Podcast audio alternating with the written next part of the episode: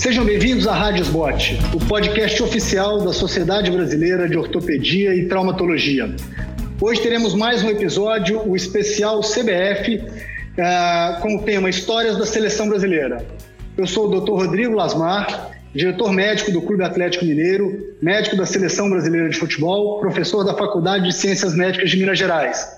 Irei entrevistar o Dr. Neylor Passe Lasmar, professor titular da Faculdade de Ciências Médicas de Minas Gerais, médico do Clube Atlético Mineiro de 1975 a 2000, também médico do Cruzeiro de 68 a 75, médico da Seleção Brasileira de Futebol de 80 a 86 nas Copas de 82 e 86, autor do livro Medicina do Esporte. Também iremos entrevistar o Dr. José Luiz Runco, médico do Clube de Regatas Flamengo de 1998 a 2015, médico da Seleção Brasileira de Futebol de 98 a 2014, participou de quatro Copas do Mundo, das quais eu tive o prazer de acompanhá-lo. Então, acho que esse vai ser um, bate-papo muito interessante. Nós temos muitas, muitas histórias, muitas é, coisas interessantes para o nosso ortopedista brasileiro. Vou começar então com você, pai. É, primeiro, é um grande orgulho né, estar aqui com duas referências, duas pessoas que é, marcaram a medicina esportiva, o futebol brasileiro, e felizmente eu tive a oportunidade de conviver com os dois, um dentro de casa, é, na intimidade, desde pequeno, e o outro na seleção brasileira, nessas oportunidades de Copa do Mundo, e pude aprender bastante. Isso me ajudou a formar a minha, a minha carreira, a minha visão de médico do futebol. Então vamos lá, pai. Primeiro, começando aqui, você, né, é, que viveu uma, uma medicina esportiva em uma época tão diferente da atual. Me conta aqui, como, primeiro, o que, que foi é, a seleção brasileira na sua trajetória profissional? Bom, é, a seleção brasileira marcou muito a minha vida profissional. É, nunca, é, naquela época, tinha um médico fora da, da, do Rio de Janeiro e de São Paulo. Então, o, o primeiro mineiro que foi ocupar esse cargo, é, eu tive essa honra de ter isso. E, e participei de, de muitas atividades nessa época é, e principalmente o que me marcou muito foi essa equipe de 1982. É, eu, pessoalmente, nunca vi um, uma equipe de futebol jogar da forma que jogou, essa de 1982. É, e nessa, essa, emendando essa, essa vivência, tem um fato interessante, se você quiser, eu já conto ele na, na, na, na continuação, que foi o seguinte: uma semana antes da Copa do Mundo, o time era muito certinho, é, tinha uma tinha uma uh, um ajuste perfeito. Era um time em que a enquete no Brasil tinha 90, 95% de aprovação. Não tinha muita essa situação, ah, não convocou convocando, não convocou o Citrano, Citrano. Mas é, e na Copa de 82 faltava uma semana para a Copa do Mundo, para começar a Copa. E é, o Careca, que era um grande jogador, um jogador do São Paulo, centroavante, e que encaixava perfeitamente no esquema que o Tele tinha montado. E nessa, era uma tarde, fazia um coletivo, era o último coletivo, ele na área escorregou, abriu muito a perna, e caiu no chão gritando de dor. Quando eu entrei em campo, ele colocou a mão assim na região do adutor e falou: ah, tá sentindo demais, estou sentindo muita dor, nunca senti tanta dor. Eu carregamos ele para o vestiário, eu fui examiná-lo, eu examinei com a palpação muito dolorosa do tendão do adutor máximo, magno, e falei: olha, infelizmente está fora da Copa do Mundo. E era um jogador que é, fa fazia muita falta no time. É, aí eu chamei o Tele e falei, Tele, o Careca infelizmente teve uma lesão, uma lesão importante, e ele não vai ter condição de, de jogar a Copa do Mundo. Aí ele falou, nossa, mas está é, tá faltando uma semana, então vamos chamar aqui o presidente da CBF.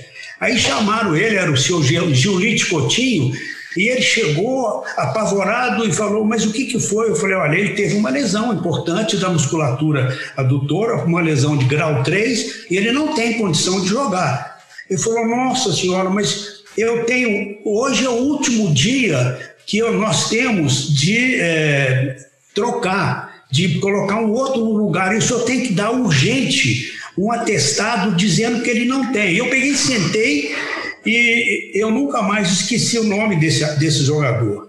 Todo mundo era careca, careca, e eu aprendi o nome dele. E sempre que eu dou aula na faculdade de lesões musculares, eu cito esse caso.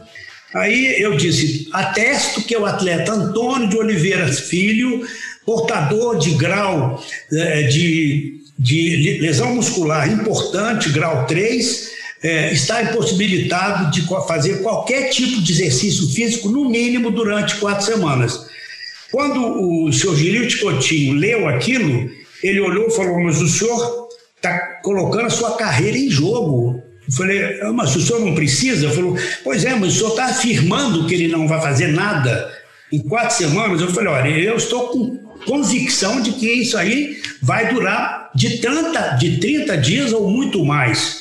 Ele falou: é, mas isso é uma situação que nós vamos ter mandar que dispensá-lo e ele vai chegar no Brasil, vai chegar, às vezes, ele chega no seu clube daqui duas semanas e joga. Eu falei: olha, é a única solução que eu tenho para o senhor é essa. O careca virou para mim e falou: doutor, não me, não me corta, não, porque eu nunca tive uma lesão muscular.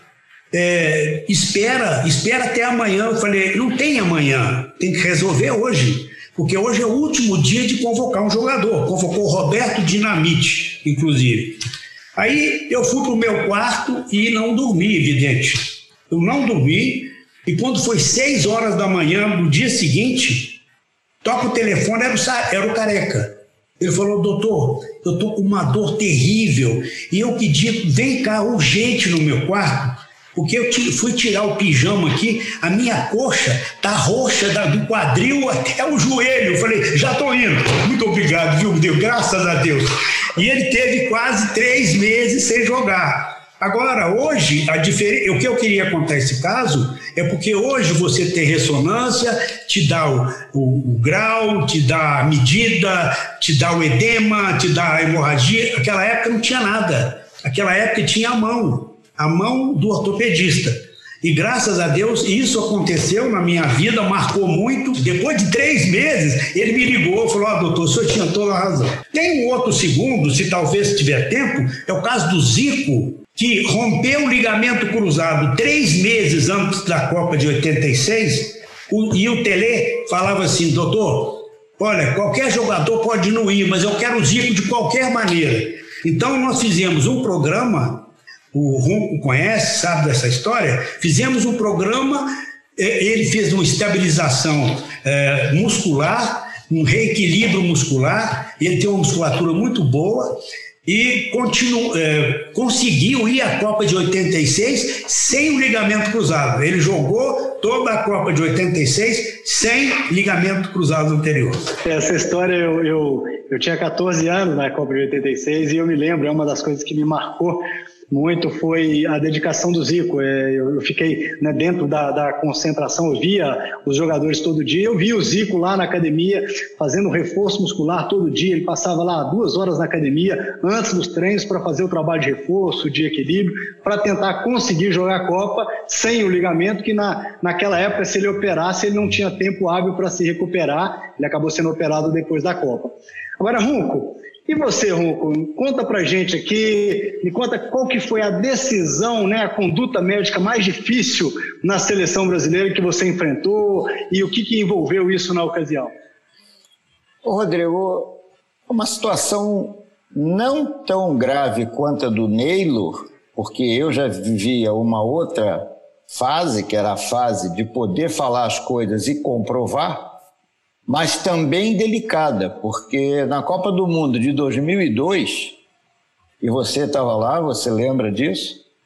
Num treinamento que na verdade era um treinamento de relaxamento, porque era um treinamento véspera do jogo, que nós chamamos pontualmente de rachão, que hoje até tiraram isso, até chato a gente saber que é. tiraram, ela tão bom no nosso tempo.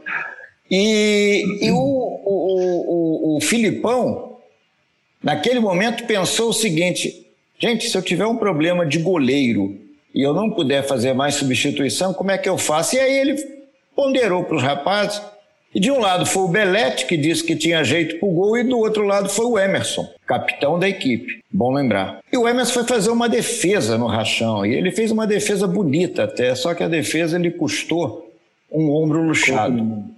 Um ombro luxado, e isso comprometeu que nós tivemos que cortar o Emerson, capitão da equipe, homem de confiança do treinador Primeira vez que eu trabalhava com o Filipão, nunca tinha trabalhado com o Filipão. Era uma pessoa que não me conhecia, não sabia da minha é, maneira de trabalhar. E nós tivemos um trabalho muito grande, você teve uma participação muito boa, porque na, no momento em que eu fui, aí sim, nós reduzimos e fomos levar o Emerson para fazer a imagem, já naquela época. Nós tínhamos uma imagem. Você teve que convencer o resto do grupo, a turma, é, o, o, goleiro, o Dida tinha tido, e provavelmente devia ter tido uma clavicular, grau 1, uma coisa desse tipo, e ele cismou que, não, mas ele tem condições, eu tive isso, e você segurou a barra, porque eu estava lá, e nós tínhamos nada mais, nada menos que 15 minutos para justificar o corte para que ele pudesse ser substituído. Para as pessoas entenderem, numa Copa do Mundo você tem até 24 horas antes de você estrear o direito de fazer uma substituição é, por medidas médicas.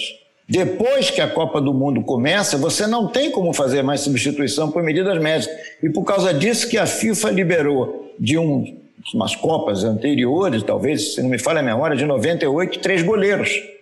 Porque aí não tem aquela opção, mas se goleiro machucar, não. Aí leva três goleiros. E nós tínhamos que decidir isso. Foi uma decisão muito difícil.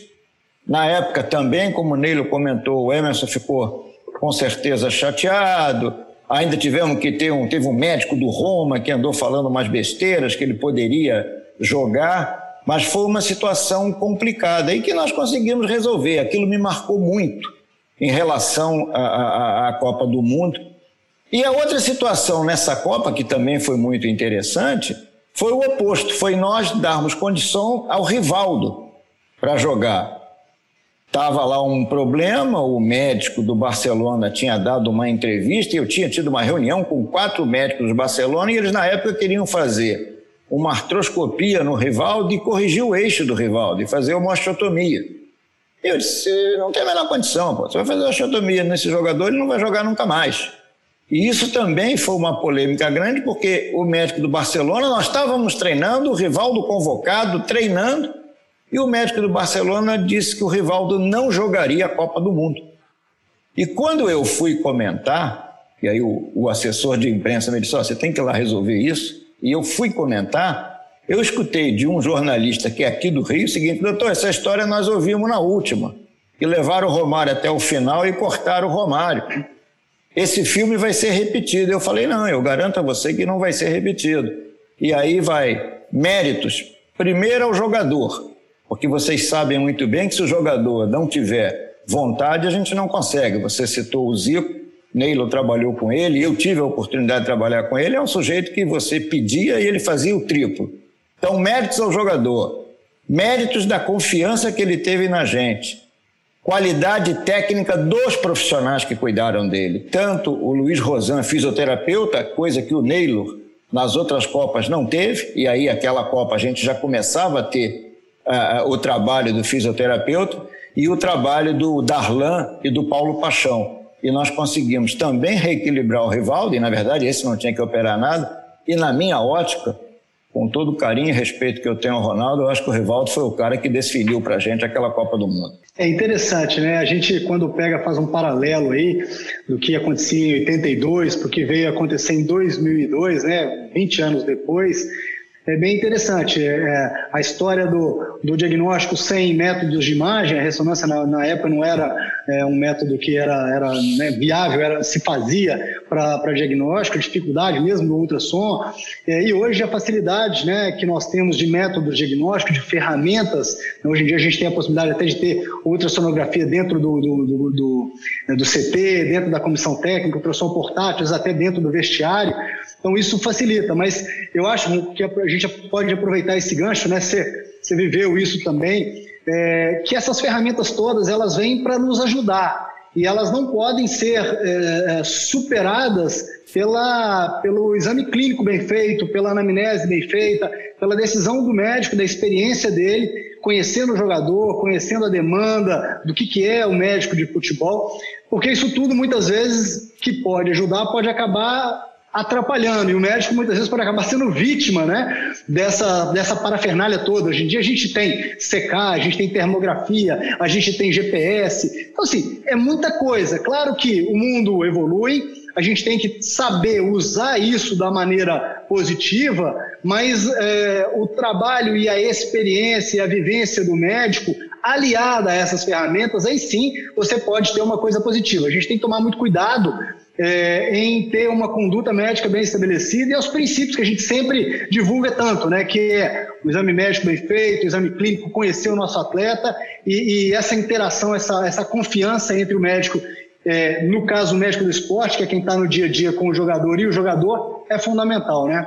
É, eu acho que você está tocando num ponto, Rodrigo, e o acho que pode nos ajudar pela experiência dele, eu não consigo entender um médico que trabalha em futebol e que dá a seguinte entrevista: vamos fazer a ressonância e vamos ver o que, que tem lá. Não, eu tenho que pedir uma ressonância, pelo menos com uma hipótese diagnóstica. Se tiver mais alguma coisa, aí sim. Mas você tem que sair, na hora que você vai dar uma entrevista, não, esse cara deve ter uma lesão Y, X ou Z, e eu vou complementar. Você não pode dar o título para ressonância definir a sua vida só a ressonância. Você tem que examinar. Isso é uma coisa que a gente bateu muito, você nos acompanhou e eu tenho certeza que o Neilo também vai concordar, porque ele também passou isso para todos nós. A imagem, eu acho que ela vem pontuar a gravidade de uma lesão, se existe alguma lesão associada, para você ter uma, talvez uma assertividade maior, né, na, na, uma precisão maior em termos de retorno ao esporte. Mas a, a, o diagnóstico, ele na grande maioria das vezes, ele é um diagnóstico clínico, a ressonância complementa né, a nossa suspeita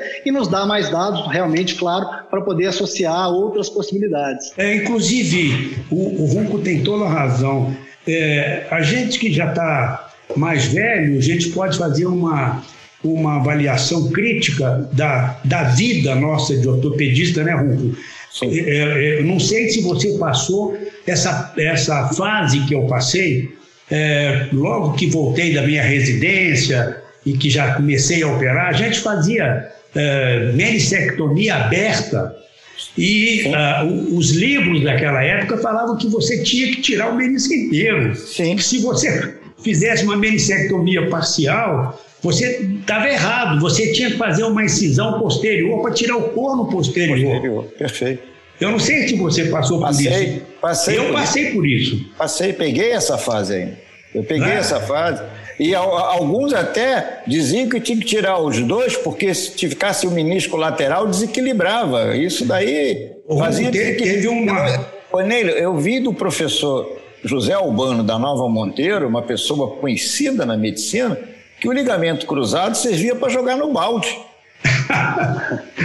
é. Ver como é que é. Isso, é... Tem isso em palestra. Olha, e isso que você falou, Runco, eu ouvi num congresso brasileiro de ortopedia de um colega nosso é, que, que tinha muita reputação, que ele pessoalmente, e ele mexia com medicina esportiva, que ele tirava sempre os dois meniscos. Ele não tirava só um, e você sabe dessa história. Então, assim, eu acho que isso é interessante, né, gente? A gente tipo, fazendo esse link para ver como que a medicina, não só a medicina esportiva, mas a medicina evoluiu, mudou muito a ortopedia, ela avançou demais.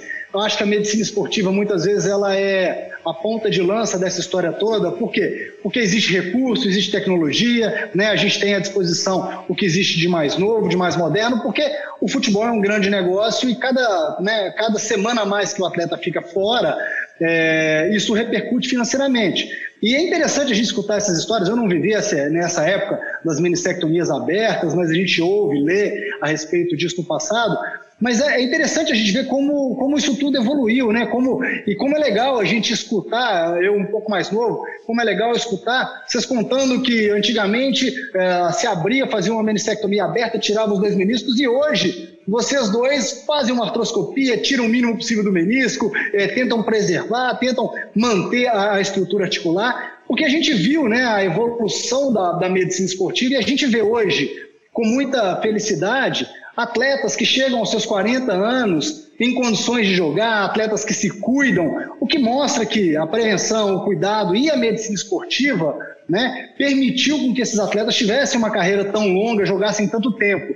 Né? Na, na, na sua, na, né, na, sua época, pai, era comum, né? a gente escutou muito é, esses casos, de atletas que paravam de jogar porque rompiam o cruzado, não conseguiam voltar, ou de um atleta que tira, tinha algum problema, tirava o menisco precocemente e encerrava a carreira com 20 e poucos anos. Isso, felizmente, né, a gente já vê isso hoje no futebol, Ronco, é, situações onde a gente teve prazer de conviver com atletas de 38, 40, mais de 40 anos que né, jogam em alta performance, mostrando que é, isso é fruto da evolução do nosso trabalho, né, da evolução contínua do que vem sendo feito. Né? Eu tenho, é, na, naqueles, naqueles slides antigos que eu tinha, e que eu guardava muito isso, eu tenho, você sabe disso, eu tenho um armário de, de slides antigamente a gente usava, e eu tinha muito slide de joelho. Então eu tinha vários slides, inclusive de atletas, é, às vezes um ou outro profissional, mas pode ser é, atletas amadores, que faziam uma menissectomia total com, e com, eu fotografava isso, ele tinha uh, a incisão anterior e a incisão posterior para tirar o couro posterior. Dez anos depois ele tinha uma artrose, 20 anos depois ele tinha uma prótese total do joelho. Então você vê como é que a medicina mudou. A, a, a medicina é, hoje, essa a situação das imagens, ela é, melhorou muito e facilitou a, a conduta e até a observação da evolução do, desses pacientes todos. Eu tenho vários pacientes é, que, eu, que eu trato há mais de 30 anos e que, infelizmente, naquela época fazia menissectomia aberta e que hoje eu trato da artrose dele. Então é isso daí, eu não sei se o Ruco também já passou por isso, sabe? Tenho, tenho, Neilo, tenho sim. Eu tenho paciente que, na verdade, era o que a gente tinha, né? Era o que você tinha naquele momento. E Exato. que hoje você acompanha e que alguns deles você acabou fazendo até prótese. Mas o doente entendeu que o que você fez naquela época era o que tinha, era o que se colocava na época. Da mesma maneira que hoje, a, a, evolução da medicina permite você até pensar em alguns casos, e eu não faço, mas o meu filho faz, e eu tenho certeza que teu filho faz, as suturas de menisco, que é uma coisa que as pessoas estão cada dia mais preocupadas em fazer, e é uma coisa que a gente tem que estar atento. A, a, medicina como um todo. A, a gente, gente viveu também muita coisa da medicina regenerativa, né? Dos, dos procedimentos regenerativos, que eu acho que, que a gente vai caminhar para isso. Vai. Que mudou, vai. né? O que era. Vai, vai, Rodrigo. Isso tudo vai. A única coisa que hoje me deixa muito triste com a medicina do esporte, em especial a medicina do futebol, é o mix que está havendo de querer o profissional querer entrar em áreas que não era dele. Então entra em área de suplementação, entra em área de fisiologia do exercício. Isso não é função nossa. A função nossa é coordenar esse trabalho, é averiguar esse trabalho para que você possa ter tranquilidade. Mas a nossa função não é essa função. Isso é uma coisa que hoje me assusta, porque eu fico olhando e estão colocando determinadas posições como se isso fosse a vida do atleta. Eu não sou profissional da área de nutrição, eu não tenho que me envolver se suplemento é bom, eu não tenho que. Eu tenho que saber dar valor, como você falou muito bem. Ah, o exame X é bom, esse exame vai complementar, vai complementar, mas nem sempre esse exame vai decidir. E o Neila sabe disso, você também sabe bem. Nós que trabalhamos direto, principalmente com o treinador, o sujeito que tem a cabeça mais travada no mundo é treinador de futebol. A cabeça do cara é, um, é, é, é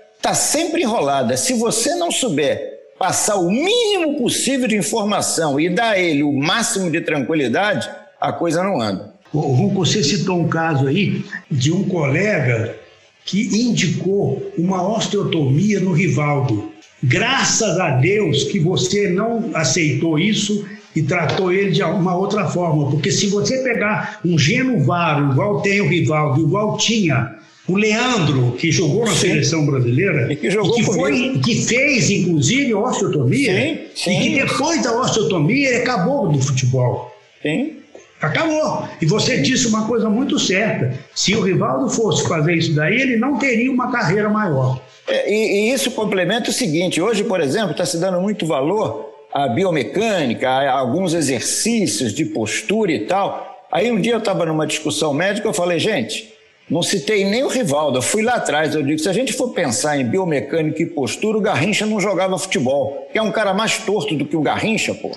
Então é. tem algumas coisas que a gente tem que ter muita tranquilidade. O Camanho, uma vez, numa conversa comigo, disse: a medicina do futebol é um negócio todo diferente. E realmente é todo diferente. Quantos jogadores que vocês tiveram imagens da síntese pública que era horrorosa. E o cara jogava, jogava e jogava normal. Esse, esse cara não consegue andar, pô. E ele é jogava. Então nós temos que ter muito cuidado com isso.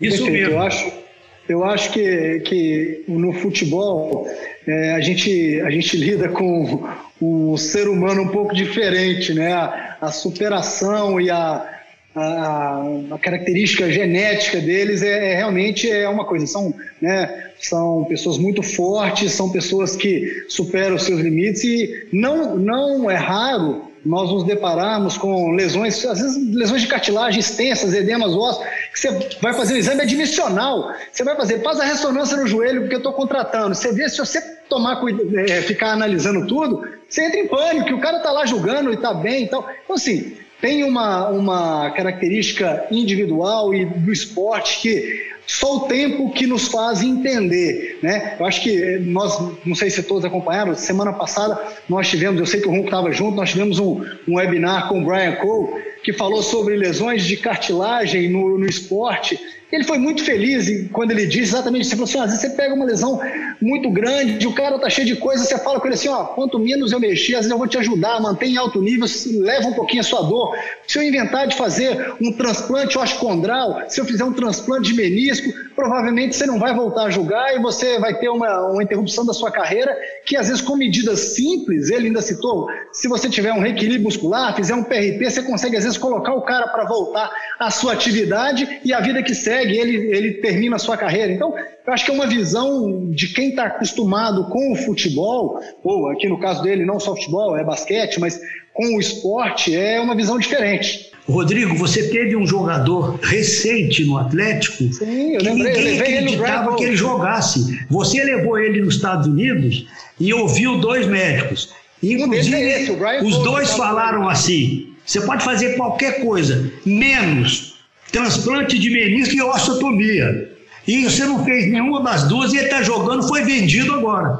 É, e o, o, Rodrigo, o que você está comentando é, é, muito interessante o seguinte: para que você tenha essa postura, o mais importante é ter formação. É isso que a gente bate.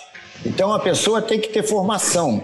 As pessoas não podem achar que ser médico de futebol e é, cai no que nós somos uns é, privilegiados, porque além de trabalharmos em nossos clubes, o tempo que foi necessário, você ainda atuante, conseguimos chegar ao máximo que você pode chegar, que é chegar à seleção brasileira, mas com formação médica, com formação no sentido médico, médico global, o médico que procura olhar as coisas num sentido total, o médico que valoriza o exame clínico, o médico que valoriza a história do doente, o médico que aprendeu a valorizar o exame complementar, mas para complementar a, a, o que ele pensa. O médico que aprendeu a ver essas oportunidades que tem hoje, como você falou, secar, termografia, mas para ajudar.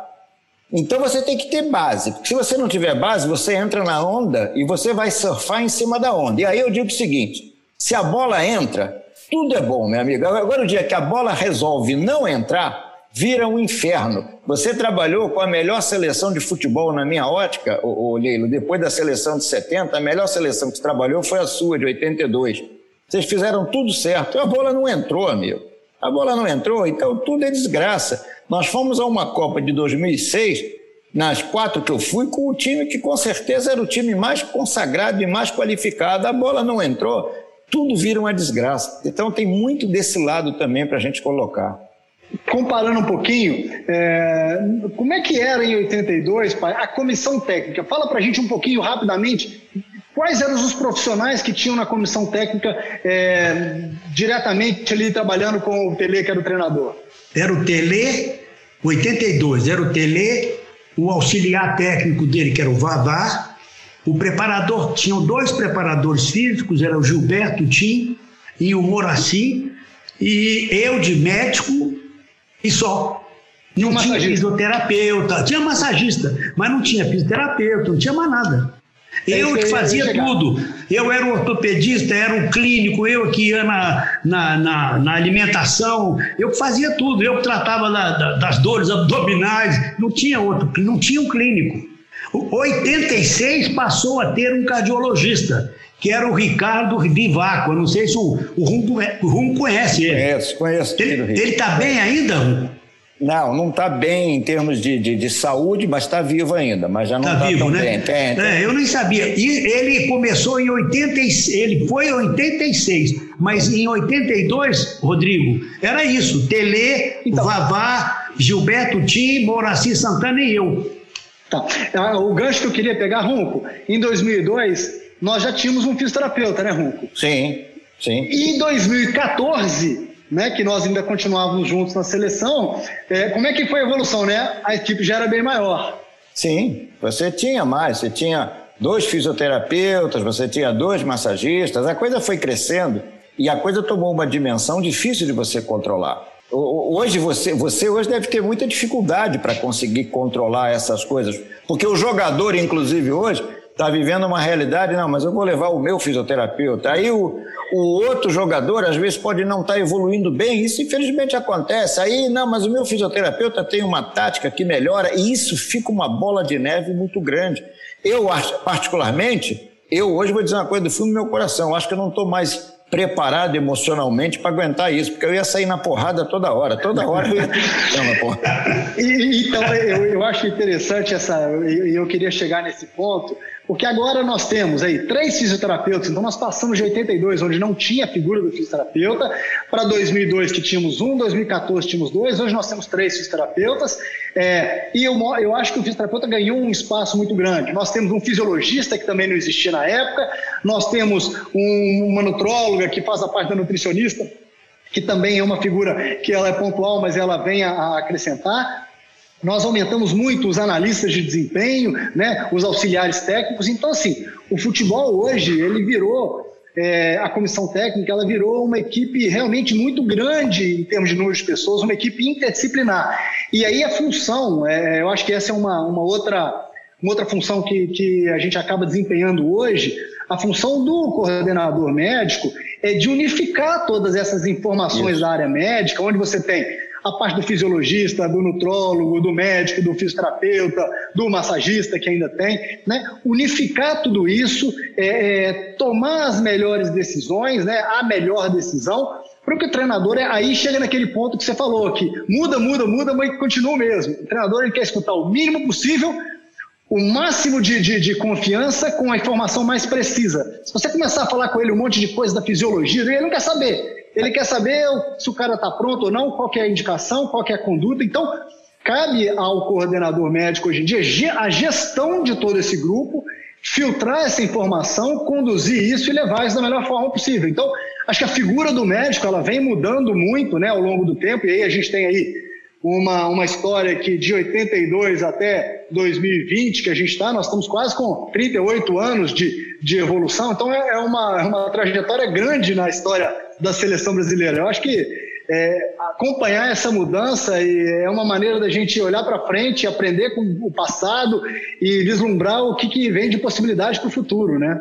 É, e é fundamental, Rodrigo, que você hoje, na sua função, tenha noção exata de tudo que está se passando, porque também na hora que dá alguma zebra, a coisa continua a mesma. Quem é, é o responsável? É o doutor. Então, Por isso é o que, que... eu digo o seguinte, é o que eu digo o seguinte, eu dizia isso no meu tempo, tudo é bonitinho, todo mundo tem liberdade, mas aqui a coisa tem que ter um cuidado, porque no final da linha, quem leva a flechada sou eu. Então tem que ter muito controle dessas coisas. E isso, por isso que eu te digo, hoje talvez fosse difícil, porque é, essas informações, elas acabam é, é, nem sempre as pessoas têm tranquilidade de sentar e conversar com você, mas não dirigir ao jogador, porque mesmo que ele não fale para o treinador, ele fala para o jogador e já botou uma minhoquinha na cabeça do jogador. Aí o jogador já começa a ficar com aquela cabeça meia de minhoca. Pô, mas será que é? Será que não é? Isso é uma coisa importante. Não deve ser fácil. Quer dizer, para você é porque você é jovem.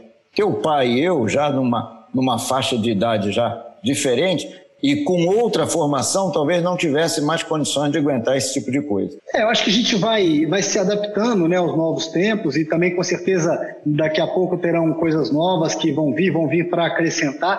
Eu acho que a função, né, Ronco, do, do coordenador, como a gente está falando ali, é uma função de gestão, é, é, entender todas as novidades que sempre aparecem na nossa área, então, na medicina esportiva. Cada dia lança-se um aparelho novo, um aparelho revolucionário, e se você não souber filtrar e realmente ver o que é importante e o que aquilo vai te ajudar, você cria um monte de dúvida, né? Então, agora, acho que o assunto é muito legal, a gente tem história para contar até amanhã, se deixar aqui, precisa de vários episódios desse, desse podcast. Mas para fechar, Runco, conta aí alguma coisa. Você viveu tanto tempo no futebol. Conta um caso interessante, um caso que te marcou, que vai despertar a curiosidade dos ortopedistas brasileiros aí. Olha, eu vou contar uma história real.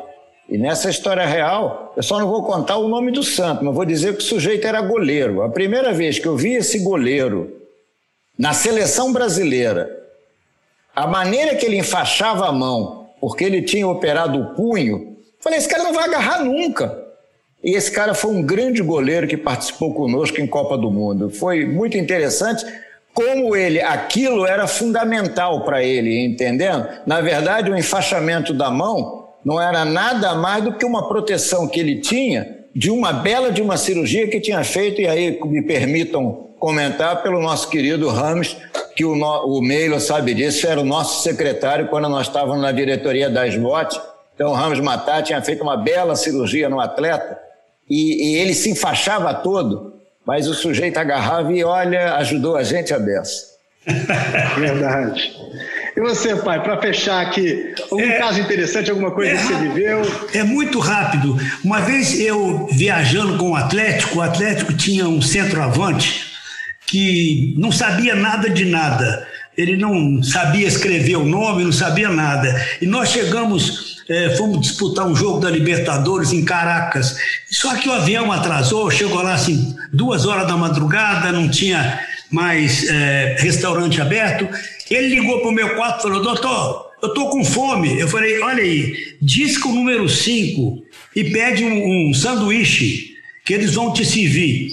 Aí ele ligou, em vez de discar o número 5, ele discou o número 3. Aí falou: Senhor, eu quero um sanduíche. Aí o cara falou assim: Senhor, aqui não é de, de, de restaurante, é um equívoco.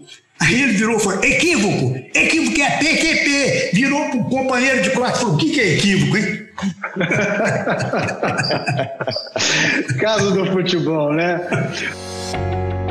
Pessoal, foi um grande prazer aí ter duas referências, duas é, histórias né, ambulantes aí da seleção brasileira, do futebol brasileiro, e eu me sinto realmente lisonjeado e, e um, uma pessoa que teve uma grande oportunidade de conviver e aprender tanto com esses dois monstros aí. É um grande prazer, foi um prazer participar de mais esse podcast aqui da Rádio Sbot, podcast oficial da Sociedade Brasileira de Ortopedia e Traumatologia. Lembrando a você que todas as edições estão disponíveis no site www.sbot.org.br e também nas principais plataformas de streaming. Nos vemos no próximo episódio, ok? Até lá!